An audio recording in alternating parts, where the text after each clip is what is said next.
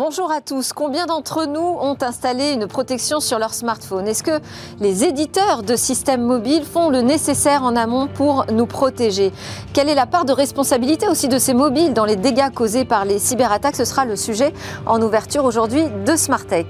Et puis on va s'intéresser aux organisations qui feraient le choix du 100% télétravail. Quelles seront les conséquences, notamment par exemple en matière de recrutement?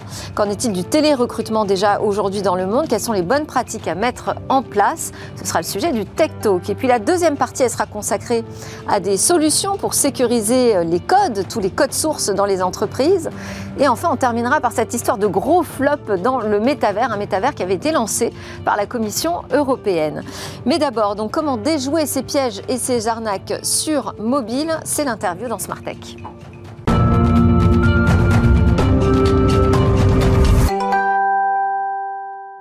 Je vous présente mes invités aujourd'hui en plateau. Marguerite Monrose, bonjour, de l'entreprise Remote qui porte bien son nom puisqu'on va parler du travail à distance. Et Alain Garnier de James Spot. Vous êtes aussi un spécialiste, bonjour, de ce secteur. On va débattre donc ensemble de cette possibilité de se mettre en 100% télétravail dans une organisation. Qu'est-ce que ça engage? Quelles sont les conséquences aussi sur l'emploi euh, national?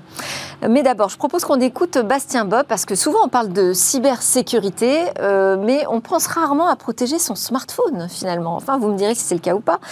Euh, Sébastien, je rappelle que vous êtes le directeur technique Europe continentale chez Lookout, donc société de sécurité du, des terminaux jusqu'au cloud. Vous nous dites que vous comptez 210 millions d'utilisateurs euh, sur vos solutions de protection des données euh, mobiles.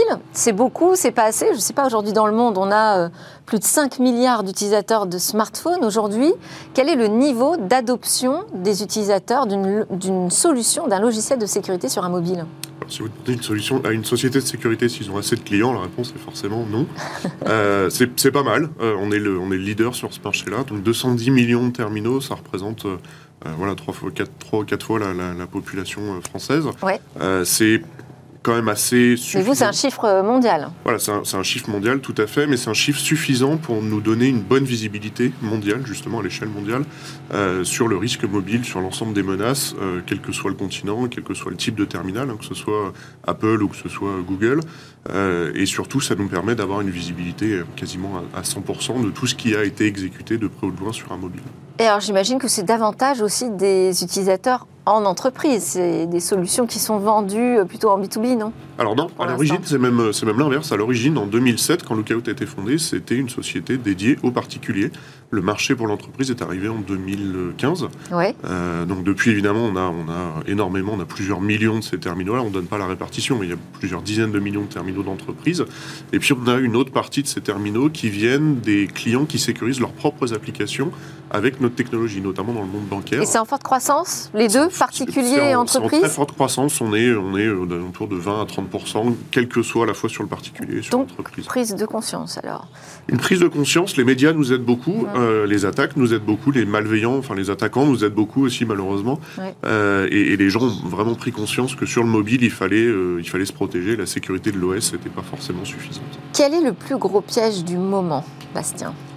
Le même que depuis les 3-4 dernières années, c'est le phishing. Le phishing mobile, euh, qui, est, on a quasiment un terminal sur deux qui est touché tous les mois. Euh, c'est vraiment en, très forte augmentation. Là, pour le coup, on a des taux de croissance sur le phishing, sur vraiment des attaques de phishing très importantes. Alors, euh, phishing, mais le phishing, il se raccroche souvent à l'actualité. Là, on est à l'approche des fêtes. Est-ce qu'il y a un type de... Parce que le phishing passe par des mails, souvent, mais aussi par des par SMS. Des SMS, par ouais. du WhatsApp, par du Signal, par du Telegram, en fait, ouais. par toutes les applications de messagerie instantanée qui sont sur le téléphone, qui ont un accès direct, hein, parce que quand vous avez le numéro de la personne ou même un identifiant sur un Snapchat, vous pouvez envoyer des messages directement. Donc sur un terminal d'entreprise, ça passe pas par les, les systèmes anti-spam, anti-phishing traditionnels. L'opérateur ne les bloque pas parce qu'il n'a oui. pas le droit d'aller lire le contenu, en tout cas pas en France en tout cas. Il y a certains pays dans lesquels c'est le cas. Euh, mais c'est compliqué pour l'utilisateur de faire la différence souvent entre un message d'un utilisateur inconnu et un utilisateur qui se fait passer pour quelqu'un qu'il pourrait connaître. Alors et... moi j'ai un top 3 hein, en ce moment. Oui. Euh, les arnaques au CPF. Oui. On me dit, ah bah là, votre compte CPF, euh, voilà, il va falloir l'utiliser, ça devient urgent, sinon tout l'argent va disparaître. Euh, J'ai l'arnaque euh, à la carte vitale. Oui. qu'il faut absolument mettre à jour avec tous mes identifiants personnels. Et puis, évidemment, le colis bloqué puisque là c'est les fêtes, en plus on attend tous plein de colis, on se dit mais comment sont-ils au courant? Bah c'est oui, le top 3 en France en tout cas. Le, CPF est un peu moins visible, euh, un peu moins visible en ce moment. Euh, mais bon, évidemment, l'arnaque au faux colis avec la période des fêtes. Enfin, depuis, de, enfin, ça fait ça fait quelques années, mais. Et donc on nous demande de nous connecter et de payer des frais? Alors de payer des frais, ça c'est une des une des arnaques les plus courantes. Ou sinon télécharger une application de suivi colis. Et ça, c'est encore plus dramatique parce que l'application de suivi colis, en fait, n'existe pas. Hein. c'est une fausse application UPS, DHL ou La Poste. Et euh, bah, en fait, une fois que la victime a installé l'application, toutes les données du téléphone sont exfiltrées. Et en fait, son téléphone va être utilisé pour renvoyer d'autres SMS du même type. Donc pour se dupliquer. Et en fait, vous allez recevoir souvent d'ailleurs ce, ce, type de SMS avec des numéros souvent, je vois sur Internet euh, des gens qui répondent et qui font, enfin, qui essaient d'avoir l'attaquant. En fait, c'est ni plus ni moins que le téléphone d'une victime qui s'est fait hacker, qui comprend pas pourquoi est-ce qu'elle a envoyé tous ces SMS-là. Donc, c'est effectivement là en ce moment depuis le, enfin, avant Black Friday et, maintenant avec les. Ce qu'on peut donner comme conseil, c'est quoi? Pas cliquer sur les liens qu'on reçoit dans les, les SMS. Ça, c'est facile à dire. On tape soi-même les adresses dans sa barre de. Alors, c'est compliqué de dire euh, si vous attendez pas de colis, euh, cliquez pas, mais forcément tout le monde attend un colis. On attend toujours un colis. Il y, y, a une, voilà, tout le tout le monde commande tout n'importe quand, effectivement. Il y, a quand même une, euh, chose qu'il il faut réfléchir encore une fois quand quelqu'un va vous demander votre adresse personnelle ou des données personnelles quand il a un colis à vous livrer. Il bah, faut réfléchir, parce que s'il a un colis à vous livrer, souvent c'est parce qu'il a votre adresse. Donc vous n'allez pas lui redonner en plus votre adresse. Donc ça, c'est une bonne pratique de sécurité. Encore faut-il y réfléchir. Et puis après, bah, essayer d'utiliser une solution de protection pour justement euh, éviter de, de, de bloquer, en fait, non pas le SMS qui rentre parce qu'on ne veut pas le lire, mais de bloquer le clic sur le lien et de bloquer les, domaines malveillants. On trouve qui derrière ces attaques euh, par SMS Ce sont les mêmes cybercriminels que ceux. Euh, qu'on identifie comme des grands groupes très organisés qui attaquent les grandes organisations? C'est souvent la, voilà, des organisations mafieuses, euh, essentiellement chinoises pour, euh, pour beaucoup. Euh, un petit peu moins de Russes en ce moment, notamment sur, enfin, sur on va dire, la cible française. les Russes sont plus en ce moment concentrés sur l'Europe de l'Est et notamment sur l'Ukraine. En Ukraine, on a quand même des, taux de phishing au-delà de 75% des terminaux Lookout qui, sont des, qui ont cliqué au moins une fois sur un lien de, un lien de phishing et c'était de la compromission de terminal, donc c'était vraiment une des attaques ciblées. Après, ça reste de l'organisation euh, mafieuse. Le but, c'est finance, c'est de la finance, c'est de récupérer de l'argent euh, et évidemment de, créer ce qu'on appelle des botnets, des réseaux complets de téléphones qui vont répondre à des à des commandes, hein, tout simplement, pour que le jour où j'ai besoin d'envoyer plein de SMS ou de faire des attaques ciblées, je puisse utiliser ce réseau de téléphone comme j'utilisais des réseaux d'ordinateurs il y a, a 5-10 ans. Euh, là, j'ai en gros j'ai une flotte de, smartphones, d'ordinateurs hein, qui sont connectés en permanence que je peux euh, manipuler, enfin les malveillants peuvent manipuler ça à distance et leur faire faire des attaques, euh, quel que soit le type d'attaque, que ce soit des attaques qu'on appelle de denial of service, donc de déni de service, ou de, tout simplement d'envoyer d'autres SMS et de, relancer des nouvelles campagnes d'envoi massif de phishing. Et alors, je, posais la question dans, le sommaire de la part de responsabilité de la, faible protection euh, des smartphones dans les dégâts causés par les grandes cyberattaques. Est-ce que c'est une porte d'entrée aujourd'hui privilégiée par les cyberattaquants? Alors, c'est une porte d'entrée parce que ce sont des ordinateurs qui sont connectés plus que des portables, enfin des PC ou traditionnels, ou sont connectés autant qu'un serveur, sauf que le serveur, il est euh, au sein de l'entreprise, il est derrière plein de firewalls et plein de proxys. Le mobile, lui, il est euh, quasiment exposé, alors pas tout seul directement sur Internet, parce qu'il n'est pas connecté directement, mais juste avec le numéro de téléphone, en fait, c'est comme avoir l'adresse IP d'un serveur, c'est exactement la même chose. Je peux envoyer des requêtes sur le téléphone, donc je peux envoyer des SMS, je peux envoyer des messages mal formés pour exploiter ce qu'on appelle des vulnérabilités, et que ce soit Apple ou Google, il y a des failles de sécurité qui sont détectées quasiment toutes les semaines, voire plusieurs fois par semaine. Hein. Si on prend Google Chrome, il y a eu 72 vulnérabilités critiques qui ont été corrigées depuis le début de l'année. Et, on n'est pas à la 52e semaine de l'année. Donc c'est énorme. Ça veut dire que c'est ce qu'on on appelle des attaques one-click. Ça veut dire juste un clic sur un, lien mal formé peut permettre d'injecter du code dans Chrome et quasiment prendre le contrôle du terminal à distance. Et sur Apple, c'est pareil, des vulnérabilités critiques, enfin très critiques même, quasiment tous les mois et chaque euh, version. on avait coutume de dire que iOS était plus protégé que euh, Android, donc vous nous dites c'est faux? C'est du marketing, on va dire. Je ne veux pas dire que c'est faux, mais c'est du bon marketing. Le problème d'une vulnérabilité sur iOS, c'est que le jour où elle est découverte, euh, souvent elle est exploitée même après, enfin quasiment en même temps qu'elle est, elle est découverte. Et surtout, quand vous détectez une vulnérabilité sur iOS, c'est 100% de la flotte Apple qui est, qui est détectable, enfin qui est exploitable. Oui. Alors que Android, chaque constructeur a sa propre version, sa propre implémentation. Apple n'a qu'une implémentation d'iOS et c'est vraiment assez, euh, on va dire, facile d'exploiter les vulnérabilités, de vérifier ce qui a changé entre deux versions et de faire un, ce qu'on appelle un exploit, tout simplement pour aller euh, exploiter cette vulnérabilité. Alors même si les systèmes de mise à jour sont automatisés maintenant sur Apple. C'est ce que j'allais dire parce que euh, l'avantage aussi d'Apple, c'est que quand il lance sa mise à jour ou une correction d'une faille de sécurité, c'est aussi l'ensemble du parc qui est protégé contrairement à Android. Oui, mais encore, il faut être connecté en Wi-Fi pour récupérer, parce que la mise à jour fait quand même plusieurs gigas. Hein. On parle de 2 à 3 gigas par mise à jour, pour les mineurs, je ne parle même pas des versions majeures. Il euh, faut avoir 50% de batterie, il faut que son téléphone soit autorisé, si on parle d'un téléphone d'entreprise, soit autorisé à installer ces nouvelles versions. Alors, normalement, ça l'est, en tout cas, c'est les bonnes pratiques de sécurité. Mais c'est pas forcément, enfin, c'est pas dans la journée. C'est-à-dire que dès le premier jour, quand la vulnérabilité est corrigée, quand la, mise à jour est disponible, euh, elle n'est pas forcément installée sur 100% du parc. Il va se passer des semaines, voire des mois, avant que ne serait-ce que 75% du parc soit mis à jour. Donc ça laisse quand même le champ libre aux attaquants. Et en amont, ces éditeurs de, systèmes d'exploitation mobile, est-ce qu'ils font le job sur la cybersécurité? Alors oui, ils ont leurs propres équipes, heureusement, et on, le voit déjà depuis plusieurs années, hein, enfin depuis trois ans. Euh, il y a quand même des projets au sein de Google et au sein d'Apple euh, qui embauchent des, hackers éthiques, hein, qui font des, systèmes externes de, de, tests de vulnérabilité pour justement augmenter la sécurité de leur système. Est-ce qu'il faudrait installer par défaut, quand on vend un smartphone, installer par défaut un système de protection contre le phishing? Alors, ils vous vendent leur propre système de sécurité. C'est-à-dire qu'ils disent que c'est inclus. Ce qui se passe sur un iPhone reste sur un iPhone. Hein, c'est le marketing d'Apple.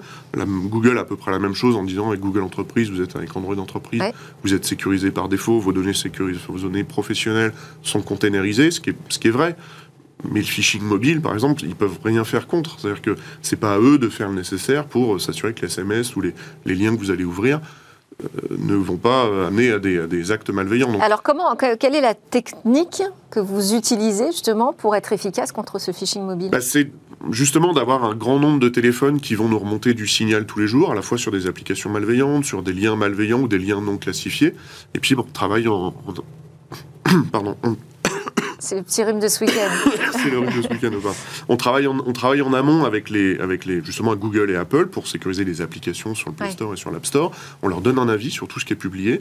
Après, c'est un avis consultatif, ça veut dire qu'en gros, ils en font ce qu'ils veulent, hein. ils ne sont pas obligés de, supprimer les applications qu'on était comme étant malveillantes.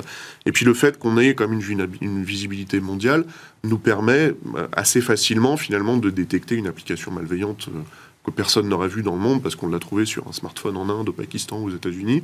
Et donc on est capable de détecter évidemment assez facilement le patient zéro et de faire les modèles de protection pour l'ensemble de nos clients. Et pareil pour les liens malveillants. Si on voit qu'il y a un lien qui est cliqué quelque part et qui n'était pas classifié, on va le classifier assez rapidement. Merci beaucoup Bastien Bob de Lookout pour euh, cet éveil sur la question de cybersécurité de nos smartphones. Évidemment, c'est d'autant plus important quand on passe en 100% en télétravail, puisqu'on utilise énormément nos ordinateurs, mais aussi euh, nos smartphones. Et c'est ce sujet qu'on va aborder ensemble, hein, Marguerite et Alain, dans le Tech Talk.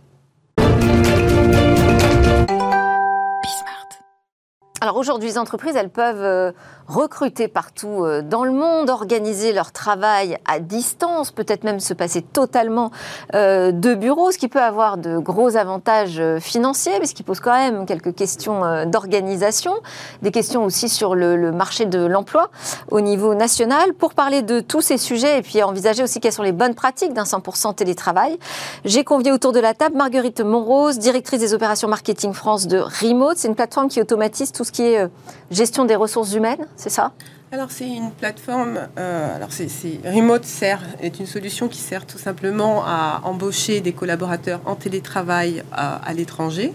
Ça se présente sous la forme d'une plateforme logicielle qui euh, est un guichet unique qui pour un ensemble de services qui vont effectivement couvrir toute la partie RH. Donc ça va de la démarche de, de euh, la déclaration d'embauche, à la génération du contrat de travail, à la gestion de la paix, des avantages sociaux, à la fiscalité et aux prestations sociales. D'accord. Et avec vous pour discuter de ce sujet, Alain Garnier, président fondateur de Jamespot. Là, on parle d'une plateforme de travail collaboratif. Oui, tout à fait. Une classique, j'ai envie de dire, au départ, et qui justement s'est adapté au travail remote. Hein. C'est-à-dire, on échangeait des documents, on pouvait faire des visios, et puis on a été jusqu'à faire des bureaux virtuels euh, pour répondre à cette question justement du remote, quand tout le monde est nulle part finalement ou partout, il faut bien avoir un, espace commun, donc bah, autant qu'il soit dans le digital, vu qu'on a plus justement ces bureaux pour nous réunir. Donc c'est ça qu'on a, qu'on a fait à Genspot, à travers une expérience personnelle. Enfin, c'est-à-dire qu'on a commencé à le faire pour nous, et ensuite on en a fait un produit. Et restez également avec nous euh, Bastien Bob qui nous a parlé de l'enjeu de, sécuriser euh, nos smartphones. C'était tout à l'heure dans l'interview. Bastien Bob, directeur technique Europe continentale chez euh, Lookout. Ce recrutement possible aujourd'hui totalement sans frontières, vous nous dites, c'est incroyable cette opportunité, c'est vraiment une excellente nouvelle. Ou alors attention, catastrophe annoncée hein, pour le marché de l'emploi au niveau national. Ah, je vous dirais que nous, chez nous, chez Remote, notre fondateur et CEO, il a commencé euh, lui-même lorsqu'il était dans une grande boîte tech et qui cherchait à recruter des devs qu'il n'arrivait pas à trouver au niveau national. Donc c'était vraiment une question de où est-ce que je peux trouver des talents et il a commencé à regarder à l'étranger. Il s'est dit mais c'est hyper compliqué. Donc comme l'expliquait Alain, voilà, il, a, il s'est dit tiens, euh, je vais essayer de faire ça euh, moi-même. Et donc, il a créé un produit qu'on utilise aujourd'hui chez Remote à l'interne et qu'on a ensuite vendu à nos clients. Donc, opportunité. Il y a quand même des conséquences quand on se retrouve euh, finalement euh, euh, candidat pour un poste, mais face au monde entier. C'est une, compétition très, très rude. Alors, il y a deux dimensions. Il y a la dimension donc, mondiale, il y a la dimension européenne. Il faut voir que l'Europe, elle est finalement très compliquée hein, quand on veut recruter en Europe. Hein. Euh, aller en Espagne, c'est compliqué parce qu'en fait, mais il y a même des, lois du travail différenciées selon les régions. Et on ne connaît pas ça, en fait, quand on est justement français par rapport à ça. Donc euh, je pense que c'est une opportunité pour l'Europe et même aussi pour le territoire national. Si je prends notre histoire, par exemple, nous, quand, euh, on sait bien que dans les métropoles, sur la tech, il y a beaucoup, beaucoup de tensions aujourd'hui sur le recrutement. Bah, en fait, on a commencé, quand justement on a accepté le fait d'être en remote, parce qu'il faut aussi. Ça, c'est le, premier pas à franchir. mais quand on a franchi ce pas-là, on a recruté des gens, mais euh, à Toulouse, à Montauban, à Annecy, à, Nantes. Et, du coup, par contre, pour le territoire national, ça, c'est une belle opportunité. Parce qu'on sait bien aussi qu'il y a des déserts aujourd'hui qui sont en train de se créer. Et puis des métropoles. Où ça peut désengorger un peu ces métropoles aussi. complètement. De rééquilibrer. Et puis de fournir aussi un cadre de travail plus agréable. Voir que nous, les gens qui sont en région, comme on dit, ils sont effectivement aussi pour des choix personnels de, qualité de vie qui est quand même euh, très agréable. Bon, vous êtes sur un train très positif. Je vais quand même vous poser la question des pièges. Quels sont les principaux pièges euh, que vous rencontrez avec euh, vos clients hein, euh, au quotidien quand une organisation se décide à passer au 100% télétravail? La plupart des organisations ont l'habitude de fonctionner en présentiel. Donc elles se disent, tiens, on va basculer en télétravail et on va appliquer les mêmes méthodes de management que le présentiel. Donc, on l'a vu pendant le confinement. Donc, on organise des réunions sans fin. Donc, voilà, les réunions sans fin. Euh, comment je fais pour regarder ce que font mes collaborateurs? Euh, Est-ce que j'installe un petit logiciel pour vérifier ce qu'ils font? Alors ça, c'est pas du tout ce qu'il faut faire. Ça, c'est effectivement le gros gros piège. Euh, il y a des manières de fonctionner en remote qui vont commencer par le management par la confiance, par exemple. Donc, il va falloir accepter de changer sa façon de manager et puis euh, mettre en place un certain nombre d'outils. Voilà, tout simplement. Les pièges que vous voyez aussi de votre côté ben, Les pièges qu'on voit, c'est qu'effectivement, le, les gens vont se retrouver seuls aussi, faut, loin finalement d'une organisation, et justement, il n'y aura pas ce, cadrage euh, social. Le fait d'arriver le matin, ah ben, il n'est pas encore arrivé, pourquoi il ne s'est pas levé, euh, entre guillemets. Bon. Et donc, un, des moyens de mettre ça, c'est de, de mettre en place des rituels en face de ça, justement. Euh, oui, mais alors est-ce que alors c'est pas encore plus de réunions que ce qu'on avait avant euh, en présentiel Justement, c'est la différence entre une réunion et un, rituel. Hein. Euh, par exemple, on fait un hello le matin et un bye bye le soir. c'est que ça permet justement d'ouvrir la journée, vient qui veut, donc il n'y a pas d'obligation. C'est ça aussi une différence avec une réunion, on est obligé d'y aller, même quand on a autre chose à faire. Et, et, par exemple, ça, ça, lance la journée, ça permet justement de socialiser, de parler un peu de tout et de rien. Et le soir, le bye bye, chez nous, d'ailleurs qui est animé par un jazz potien, c'est une façon aussi de clore la journée. C'est-à-dire de dire, voilà, et nous, on, finit le soir le rituel en disant, vous pouvez reprendre une activité normale, qui est notre petite blague. Ça me rappelle quelque chose à la télé, ça. Exactement, ça vient de là. Et, euh, mais du coup, ça cadre aussi la journée, parce qu'en fait, les deux dangers en fait du remote, euh, si on le prend d'un point de vue, euh, c'est entre le, finalement, le collaborateur qui est satellisé, qu'on oublie, et celui qui va du coup décrocher, ou au contraire, celui qui va euh, bosser sans jamais s'arrêter. C'est les deux risques en fait qu'on a d'un point de vue euh, au-delà du lien. De, Mais ça pose la question de comment exister quand on est en télétravail. On peut pas justement se dire bah tiens je vais aller choper machin à la machine à café, ah. je vais montrer que j'ai un gros dossier sous le bras que je suis vraiment en train de travailler. Comment on fait pour exister à distance? Exactement. C'est là où justement typiquement nous avec nos bureaux virtuels, hein, notre, notre, fameux Gen Spotland, il sert aussi à ça. C'est-à-dire que comme les gens sont effectivement ils existent au sens de leurs petits avatars dans les bureaux, bah, le fait d'aller voir les gens comme ça de manière euh, inopinée, ça devient possible. Et on n'est pas obligé de fixer rendez-vous pour dire comment ça va, avec une visio. Euh, le, fait de sentir que les gens travaillent, c'est marrant, parce que quand on est effectivement, par exemple, dans Spotland, le bureau virtuel, on voit les gens qui bossent, ça se voit. Ça, c'est incroyable. Pourquoi? Parce qu'on les voit ici, ils sont là, ils vont voir d'autres gens, machin. Enfin, il n'y a pas besoin d'avoir la tonne de dossiers. Euh, Mais dites-moi, les, chefs, par exemple, ils sont aussi sur ces espaces de travail collaboratifs? On peut y accéder si facilement? Ça, Vous nous dites ça aplanit totalement la hiérarchie? Ah, Il faut absolument que les, que les chefs quote y soient, parce qu'effectivement, s'ils ne sont pas, ça crée effectivement une espèce de, double, euh, de double système, comme on aurait pu imaginer dans le temps, où il y avait les usines d'un côté, les bureaux de l'autre. Non, justement, il faut que vraiment tout le monde soit dans le, dans le même espace. Mais par contre, comme, tu disais tout à fait justement, c'est qu'il faut effectivement, à un moment donné, euh, changer son mode de management. Ce n'est pas le même mode de management qu'avant. Et je sais qu'il y a des gens qui ont du mal, mais euh, j'ai envie de dire, ça fait partie aussi de l'évolution du monde de, de changer. Ça s'apprend, quoi faut apprendre. Ça s'apprend, voilà. Sur la partie recrutement, qu'est-ce qu'on doit apprendre quand on doit recruter du personnel qui vient d'un peu partout? Bah, Déjà, euh, il faut comprendre qu'il va y avoir une barrière linguistique et euh, un décalage horaire. Et donc, ça fait partie aussi de ces méthodes de management. Il va falloir se dire, est-ce qu'on doit adopter une nouvelle langue de travail au sein de l'entreprise? Alors, par exemple, nous, on travaille avec beaucoup de boîtes tech, donc l'anglais devient un peu la langue de fonctionnement euh, de travail de l'entreprise à partir du moment où on souhaite recruter à l'étranger.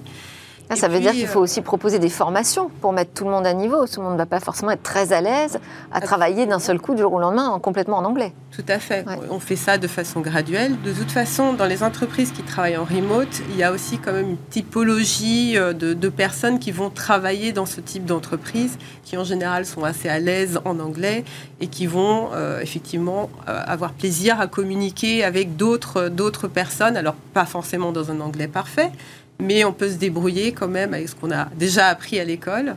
Et puis, euh, bien sûr, il faut commencer à travailler aussi en mode asynchrone, c'est-à-dire euh, j'envoie un message, je n'attends pas une réponse immédiate, parce que j'ai un collègue qui va se trouver peut-être en Australie et puis un autre aux États-Unis. Donc ça, c'est important aussi, c'est vraiment un changement de mentalité. Et euh, ce télétravail, on l'a expérimenté de force au quotidien pendant la période de confinement. Quand on en est sorti, euh, j'ai plutôt moi vu une génération qui avait envie de retourner euh, dans, les bureaux. Et puis ensuite, on a parlé de cette grande démission. Hum.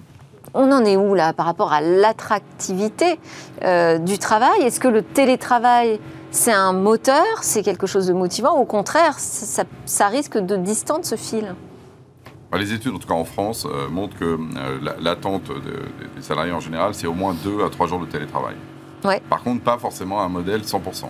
D'ailleurs, euh, nous, on est dans un modèle qui est plutôt euh, remote euh, free, c'est-à-dire les gens viennent au bureau s'ils veulent, ils peuvent rester chez eux s'ils veulent. Il n'y a même pas de, quotité. Donc nous, c'est vraiment un modèle de liberté absolue. Mais par contre, il y a encore des bureaux, parce qu'il y a effectivement cet attachement à, un espace.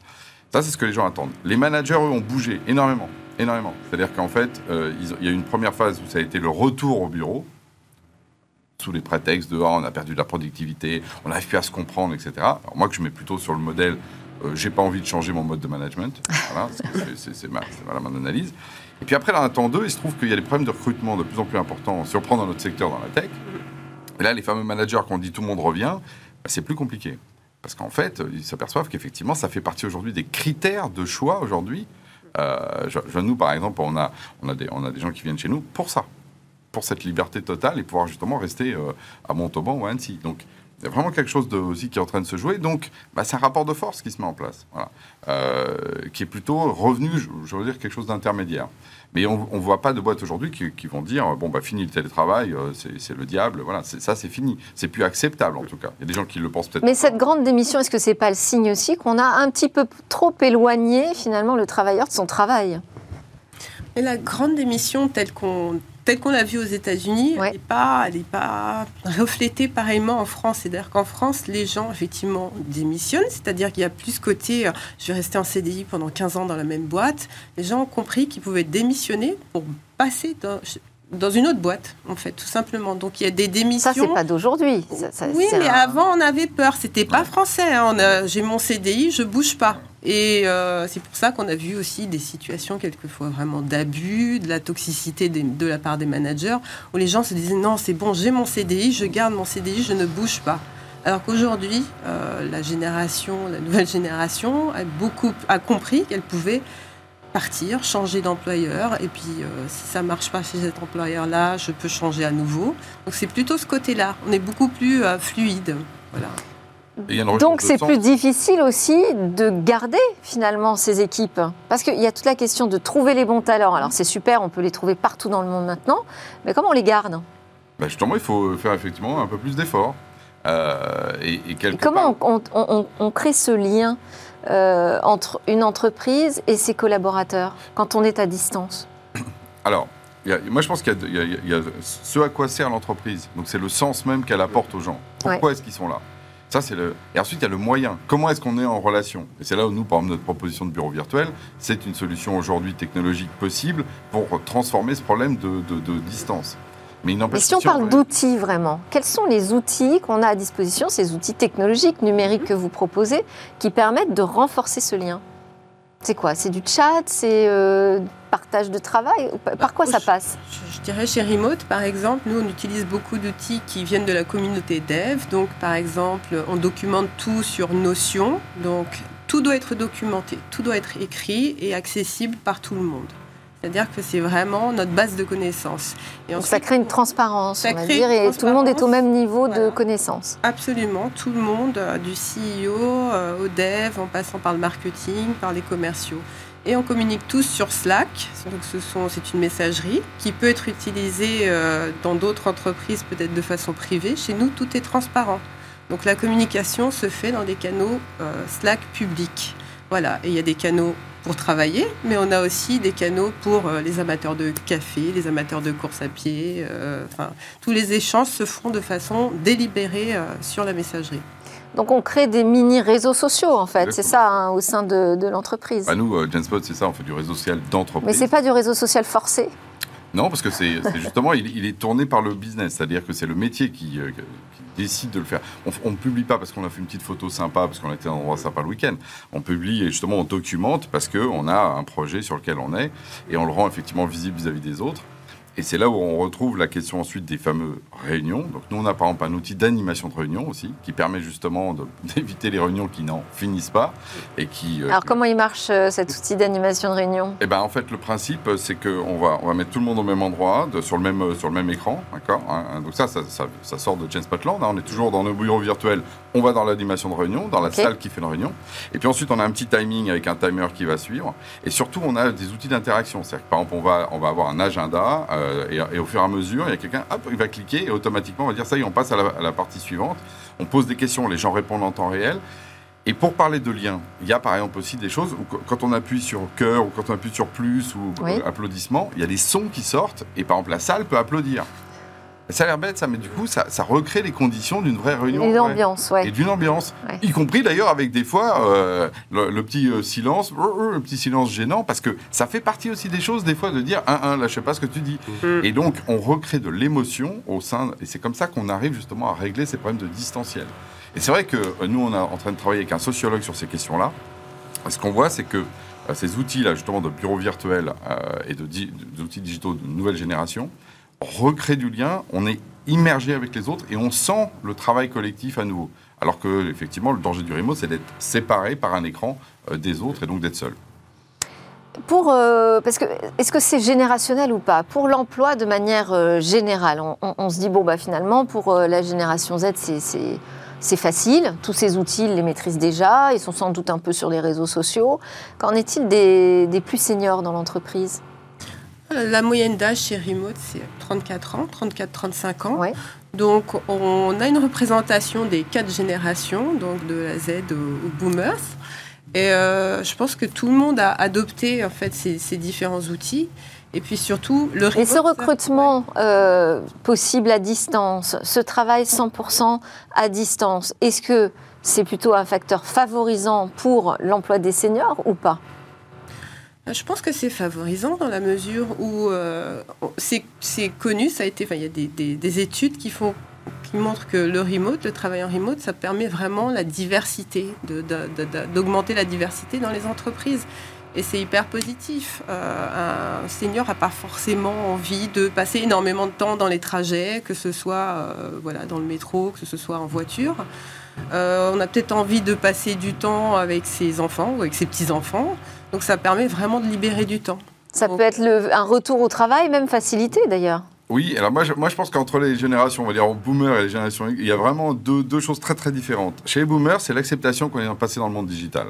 Et ceux qui l'acceptent pas, qui sont encore en management à la papa, eux, ça va être difficile. À l'inverse, ils savent travailler. Ils savent ce que c'est le travail. Ils savent ce que c'est que faire un projet ensemble. Ils savent ce que c'est produire ensemble. Si on prend les très jeunes, c'est l'inverse problème digital, aucun problème. Justement, ils sont sur leur système. Mais par contre, faut-il encore qu'ils apprennent à travailler? Parce que, voilà, travailler, ça veut dire des choses par rapport au fait d'être étudiant. On ne on fait pas ça pour avoir des bonnes notes. Servir un client, c'est pas avoir des bonnes notes. Hein, donc c'est pas la même chose. De la même façon que c'est pas répondre à papa maman et donc euh, être obéissant. Donc y a, je dirais que pour les deux générations, il y a des challenges différents. Ils sont pas les mêmes. Euh, mais par contre, euh, par rapport à la situation antérieure, moi je pense que c'est effectivement, je suis d'accord, c'est une chance plutôt pour les seniors. Nous, par on recrute des gens un peu plus âgés. Euh, et c'est pas pour rien, parce qu'ils savent travailler et on, sait qu'ils peuvent être autonomes chez eux, stabilisés aussi dans leur vie personnelle aussi. Il faut, voir ça aussi. Donc, on a vu qu'il y avait des outils, en tout cas aujourd'hui, dont on pouvait s'emparer pour trouver les bonnes pratiques et des nouvelles méthodes hein, de travail, parce qu'il faut quand même réinventer ce travail quand on est euh, encore plus 100% euh, à distance. Vous voyez, vous, les cybermenaces exploser quand on parle de ce sujet? Alors oui, tout ce qui cible euh, justement les travailleurs à distance, c'est un, vrai, un vrai sujet et il y en a de plus en plus. En fait, ça cible surtout les, très souvent les clients VPN. C'est en fait quand on est un travailleur à distance et qu'on veut accéder au réseau de l'entreprise, on a un client VPN qui nous permet en gros de faire un réseau virtuel entre euh, chez moi, ou mon ordinateur chez moi, ou mon ordinateur de travail et le réseau de l'entreprise. En fait, ces, ces tuyaux, ces, ces, tunnels sécurisés sont assez souvent euh, sollicités par les hackers parce que justement l'accès au système d'information est facilité et vous avez accès au réseau comme si vous branchiez un PC euh, sur une prise réseau, hein, globalement c'est un peu ça, ou sur une borne Wi-Fi. Et donc en fait ces tunnels sont, sont à proscrire aujourd'hui parce que justement ça permet ce qu'on appelle des mouvements euh, horizontaux et verticaux au sein des, des, des, systèmes d'information. Et en fait quand on a accès à un, un système d'authentification de l'utilisateur à son double facteur, parce qu'on a infiltré aussi son mobile, euh, globalement, on a accès au système d'information d'entreprise et à tout le système d'information d'entreprise. Donc ça crée des nouvelles failles liées à ces nouveaux usages, et évidemment, les hackers ont bien compris que c'était un, un, sujet assez intéressant à, investiguer. J'imagine, j'imagine que vous écoutez ça avec attention aussi. Merci beaucoup à tous les deux, Marguerite Monrose de Remote, Alain Garnier de Jamespot, Bastien Bob de Lookout. Reste avec nous pour la suite du sujet. On va parler de la sécurité des postes de travail de développeurs.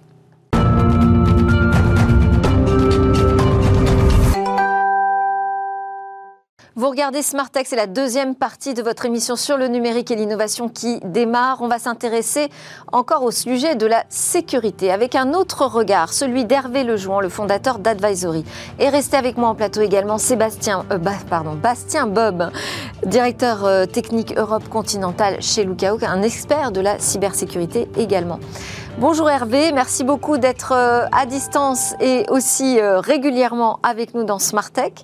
On va parler ensemble de la sécurisation des postes de travail des développeurs. Ça semble un petit peu pointu comme ça a priori. Vous allez nous dire pourquoi est-ce qu'il faut s'y intéresser nous vivons depuis une dizaine d'années euh, dans un monde interconnecté qui a vu l'explosion en fait des attaques et, des vols de données. Ça, je crois que on va dire l'ensemble des entreprises le constatent, l'ensemble des individus le constatent. Et, en fait, pour, les entreprises, la, sécurisation des postes de travail, quels qu'ils soient, a été un besoin qui est apparu avec l'avènement euh, de l'ordinateur, avec l'avènement de la connexion de, Internet, ordinateur comme poste principal hein, de, travail. Et donc, les employés sur leur ordinateur, ils disposaient de nombreuses informations sous forme de fichiers euh, qui pouvaient être considérées comme importantes ou euh, stratégiques. Et, jusqu'à l'avènement du cloud, en fait, la majorité de leurs tâches euh, s'opéraient et s'effectuaient sur des applications locales à leur machine, comme Excel et autres. Euh, des nouvelles contraintes émanant du RGPD ont aussi forcé les entreprises à mieux protéger les informations et les données des utilisateurs. Et parallèlement, et ça c'est là où on va venir aux développeurs, et parallèlement en, même temps est arrivée aussi la transformation numérique qui a poussé les entreprises en fait bah, à utiliser de plus en plus de développeurs pour euh, renouveler et développer leurs services, pour développer des, nouvelles applications et numériser des services qui étaient, euh, qui étaient jusqu'alors faits la plupart du temps manuellement. Et donc, bah, ces développeurs ont développé du code source euh, qui est devenu l'essence de, de, tous ces produits euh, sur le marché et donc est devenu un actif critique pour les entreprises. C'est pourquoi, en fait, sécuriser le poste de travail des développeurs est devenu aussi extrêmement important parce que, euh, voilà, c'est un actif très critique. Et n'oublions pas que les menaces, en fait, elles viennent à la fois de l'extérieur, mais aussi de l'intérieur avec des personnes, des personnels des fois malveillants. Donc, euh, alors pour donner un peu un ordre d'idée sur, euh, sur ces enjeux de sécurisation des postes de travail, en 2010, une, une, étude de, Ponemon avait donné, qui s'appelait The Billion Dollar Lost Laptop Problem, avait suivi en fait 329 grandes entreprises et avait sur un an qui avait recensé 86 000 vols d'ordinateurs. 86 000 vols d'ordinateurs. Donc, euh, ce qui correspondait à une perte estimée de 2, de 2, 2 milliards de dollars donc, euh, donc soit 6,4 millions par entreprise. Donc on voit bien les enjeux euh, très importants euh, aujourd'hui. Et puis récemment, plus récemment, on a vu des entreprises comme Microsoft, Nvidia, Samsung, l'ASPAS se faire voler du code source. Donc là, on rentre dans la protection. Et ce qui pouvait résulter en fait dans des failles de sécurité pour des personnes qui veulent attaquer l'entreprise. Alors on comprend l'importance hein, de sécuriser ce code source et ce poste de développeur, mais quelle est la différence entre penser la sécurisation d'un poste de travail lambda avec celui d'un développeur? Bah, euh, euh, depuis, en fait, encore une fois, si on revient en cloud, depuis le cloud, la plupart des employés, on va dire, utilisent la, la, des applications euh, cloud de type Microsoft 365 ou des applications SaaS telles que des ERP, des CRM et autres outils de gestion. Euh, donc ils ont ainsi de moins en moins de données sur leur poste, on va dire, local.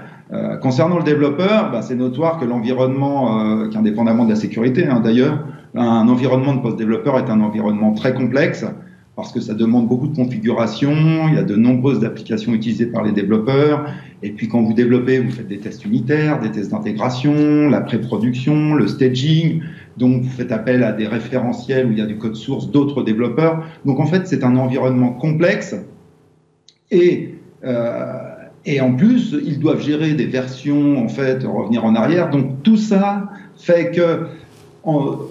En, tout, si vous voulez, plus l'accès à des bases de données qui sont des fois très critiques dans l'entreprise, donc à des autorisations d'accès à des données sensibles, fait que la complexité, euh, en fait, est très importante et plus importante, en fait, qu'un poste d'un employé. Est-ce qu'il existe aujourd'hui des, solutions qui sont vraiment adaptées justement à sécuriser ces environnements complexes? Alors oui, fort heureusement. Hein, donc, euh, et alors depuis une dizaine d'années, et avec l'avènement des réseaux au débit, parce que ça c'est un point très critique en fait aussi dans tout cela, c'est-à-dire qu'avant on n'avait pas les réseaux pour permettre bah, ces nouvelles applications. Bah, des sociétés comme Citrix et VMware se sont penchées sur ce problème avec cette idée en fait de supprimer toute donnée du poste développeur. Donc eux en fait ils sont partis, euh, ça, a débouché sur le concept de euh, d'infrastructures de, postes de travail virtuels, ce qui est VDI en anglais, Virtual Desktop Infrastructure. Et en fait, euh, où le développeur accède à des machines virtuelles gérées par son entreprise. Donc là, il est plus tout son environnement et toute sa machine est complètement euh, déportée. Et plus récemment, en fait, avec avec l'usage du cloud, en fait, généralisé du cloud, le concept de bureau virtuel hébergé, donc le DAS, Desktop as a Service en anglais, est apparu. Euh, cependant, ces solutions, elles sont généralement assez coûteuses à mettre en œuvre. Elles s'appuient sur du streaming permanent qui, même avec un bon réseau, peut poser des problèmes aux développeurs qui peuvent attendre, compiler et autres. Et donc, moralité, c'est complexe. Donc, et là, ce qui s'est passé, c'est qu'il y a ben, un tas de nouvelles en fait d'options et, et, et, entreprises arrivent, telles qu'une qui a été récompensée au, au FIC 2022 qui s'appelle Strong Network qui là a développé une solution qui permet de sécuriser l'ensemble des, des, des postes développeurs mais tout en finalement protégeant l'accès aux données Et là, on utilise en fait les conteneurs. Donc là, je ne vais pas rentrer dans l'aspect technique de ça. Bastien d'ailleurs comprend tout ça, mais mais donc cette solution s'appuie sur, sur les notions d'amélioration de, de, la virtualisation euh, qui a vu l'émergence de ces conteneurs et ainsi les développeurs peuvent accéder non pas c'est pas leur machine qui est déportée, c'est un environnement et un préconfiguré et prêt pour le développement qui leur est proposé. Et, et l'utilisation derrière de proxy permet finalement d'accéder à juste un projet, un projet qui est déporté sur dans un conteneur et de pouvoir, au travers d'un navigateur, et c'est là où c'est intéressant aussi, bah, accéder à un environnement de développement complet et, et, qui va permettre de sécuriser le, finalement à la fois l'accès, parce que le code source est complètement déporté, il n'y a rien qui est sur le poste du développeur, mais en même temps, il est quand même sur sa machine et il bénéficie finalement de tous les outils Merci. qui lui permettent de travailler. Merci beaucoup Hervé Lejoint. Euh, advisory, c'est euh, pour vous un sujet important, c'est-à-dire qu'on se rend compte que finalement, il faut penser la sécurité en fonction de chaque poste et chaque contrainte. Aujourd'hui. Hein. En fait, l'idée, c'est de limiter justement, en fait, que chaque poste de travail se ressemble, quel que soit le métier qu'il y a derrière, et justement avec ces environnements VDI ou ces environnements déportés et toute l'infrastructure cloud qu'il y a derrière, en fait, ça fait un point central. En fait, on a juste besoin d'un clavier, un écran et quelque chose pour se connecter à Internet, et, et ça suffit normalement à faire n'importe quel métier notamment le métier du développement. Merci beaucoup. Merci Hervé Lejoint d'Advisory et merci Bastien Bob. On termine avec notre chronique Où va le web On termine cette édition avec cette histoire de gros flop d'un métavers lancé par la Commission européenne. Le métavers, c'est des tops, mais aussi des flops. Et cette fois-ci, c'est l'Europe qui en a fait les frais. Il y a quelques jours, la Commission européenne organise une soirée dans le métavers, un événement dédié aux jeunes entre 18 et 35 ans, et avec pour objectif de promouvoir le programme Global Getaway, un plan censé contribuer à relever les défis mondiaux les plus pressants en mobilisant le plus de monde possible dans la lutte contre le changement climatique. Le problème, c'est que personne n'est venu. Selon un journaliste du DEVEX, média international spécialiste des questions de développement, seulement six personnes ont répondu à l'appel et au bout de quelques minutes, il s'est finalement retrouvé seul dans le monde virtuel. Alors, on aurait pu se douter de cette déconvenue. L'annonce elle-même de la soirée a récolté à peine plus de 80 likes sur Twitter. Cela en dit long sur l'intérêt que les internautes portent au projet. Mais l'embarras se trouve en fait ailleurs. À cette occasion, la commission avait mis les petits plats dans les grands pour le développement de cette plateforme sur le métavers.